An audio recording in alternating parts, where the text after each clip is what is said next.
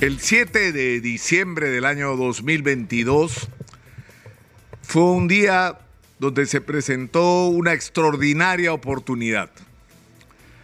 El gobierno de Pedro Castillo había llegado a su límite, agobiado por las denuncias de corrupción en su contra, eh, cometió la locura de pretender hacer un golpe de Estado en el Perú cuando no contaban ni con el respaldo de la población, ni con el respaldo de las Fuerzas Armadas y la policía, que para un golpe de Estado son imprescindibles.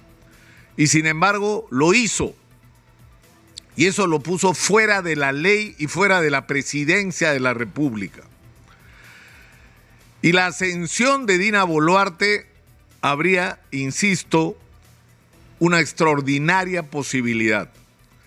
La posibilidad de hacer aquello que no se hizo en julio del 2021, cuando tras la victoria electoral de Pedro Castillo, por escasísimo margen sobre Keiko Fujimori, había una cosa que estaba clara.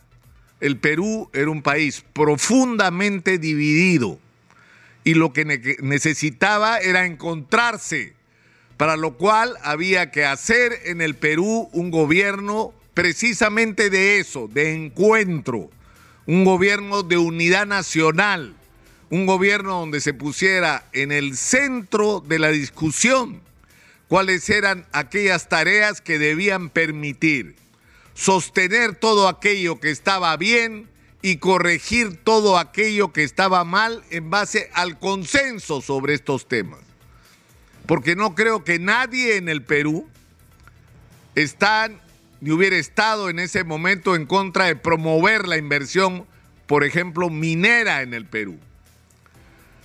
Que había que resolver los conflictos con las comunidades asentadas sobre lo, lo que son los proyectos mineros o sobre cómo enfrentar de una manera seria el tema de la corrupción que nos carcome como país.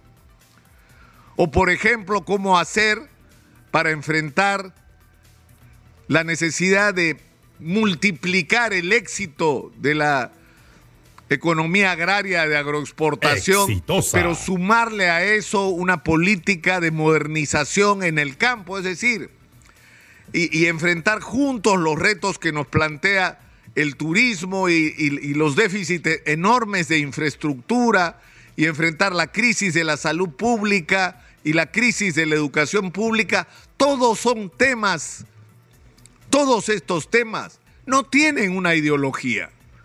No importa si eres de izquierda o de derecha, son los problemas del Perú que requieren una respuesta.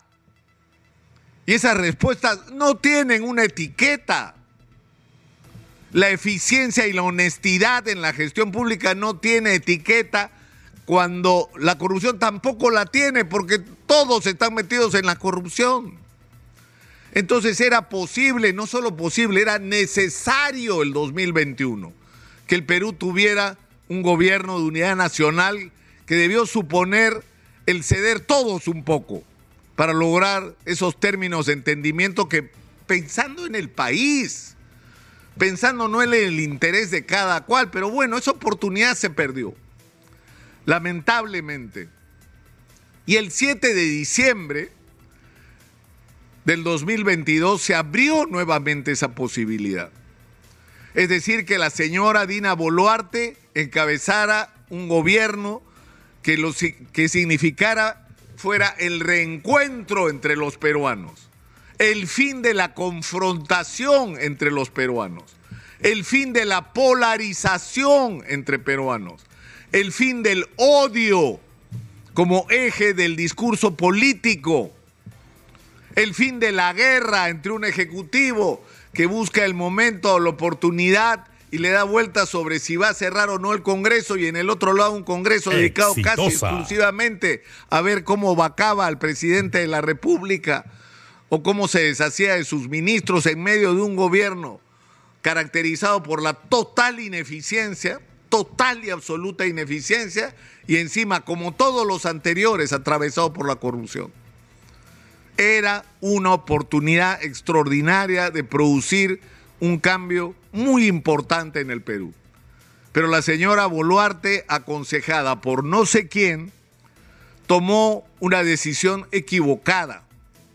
Decidió ser la cabeza de un gobierno de quienes perdieron las elecciones el 2021, porque esa es la realidad. Entonces, esto inevitablemente iba a generar eh, resistencias, iba a generar eh, protestas.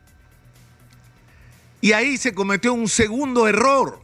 No solamente no constituir un gobierno de consensos y de encuentro, sino en segundo lugar enfrentar estas protestas con inteligencia, con sagacidad, eh, tendiendo puentes, escuchando a la gente que protestaba, enviando emisarios, buscando términos de entendimiento, que por supuesto hubieran sido mucho más fáciles si lo que le ofrecía al país Dina Boluarte era un gobierno de acuerdo nacional.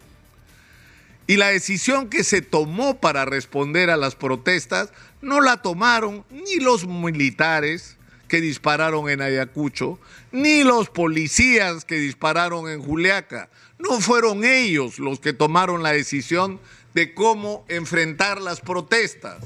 La decisión la tomó el gobierno, las altas esferas del gobierno, comenzando por la señora Dina Boluarte y el señor Alberto Tarola tomaron la decisión de que esas protestas iban a ser aplastadas a sangre y fuego y que iba a haber muertos, sabían que iba a haber muertos y que era el precio que según ellos había que pagar por la estabilidad. Aplastarlos. Y se equivocaron. Se equivocaron al decidir que las Fuerzas Armadas enfrentaran una protesta social en Ayacucho cuando no estaban preparadas para eso. Y murió gente. Y se equivocaron cuando decidieron que en el intento de toma del aeropuerto de Juliaca era más importante una infraestructura, que además si hubiera sido dañada, los enemigos del pueblo de Puno iban a ser los que dañaron esa infraestructura que es vital para la economía y para la vida de los puneños, y no al revés como ha ocurrido ahora. Es decir, que era más importante la vida de las personas o una infraestructura y se decidió que era más importante la infraestructura que la vida de las personas. Y nos costó 17 muertos y una profunda herida que no termina de cerrarse. Entonces, a la hora de la verdad, a la hora de discutir quiénes tuvieron la responsabilidad sobre lo que pasó, lo primero que hay que decir es que las cosas se pudieron hacer de una manera distinta, totalmente a cómo se, se hicieron. Y lo segundo es que lo que pasó fue consecuencia directa de decisiones tomadas por la presidenta Dina Boluarte. Y ella tiene que asumir la responsabilidad sobre las consecuencias de sus decisiones. No puede pretender que la responsabilidad de lo que ocurrió sea de los mandos militares y policiales, sea de los policías que dispararon, sea de los comandantes que estaban a cargo de los equipos de intervención. No.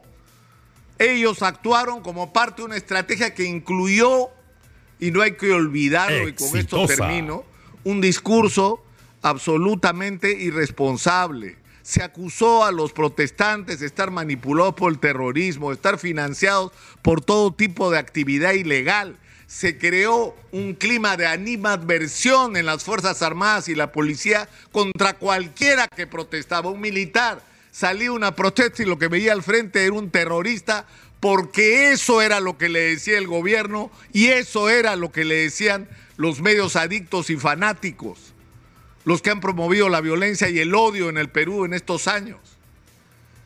Entonces yo creo que estamos enfrentados a una situación en la que cada cual va a tener que asumir la responsabilidad por sus decisiones, pero lo que no nos puede volver a pasar, porque ya nos pasó suficiente en el Perú, es que los políticos toman decisiones que tienen consecuencias, en algunas circunstancias trágicas como la muerte de decenas de personas, y los políticos se lavan las manos, y los que tienen que hacer cola durante años o terminar en la cárcel son los que finalmente estuvieron ¿no? en el punto terminal de la cadena, los que apretaron el gatillo.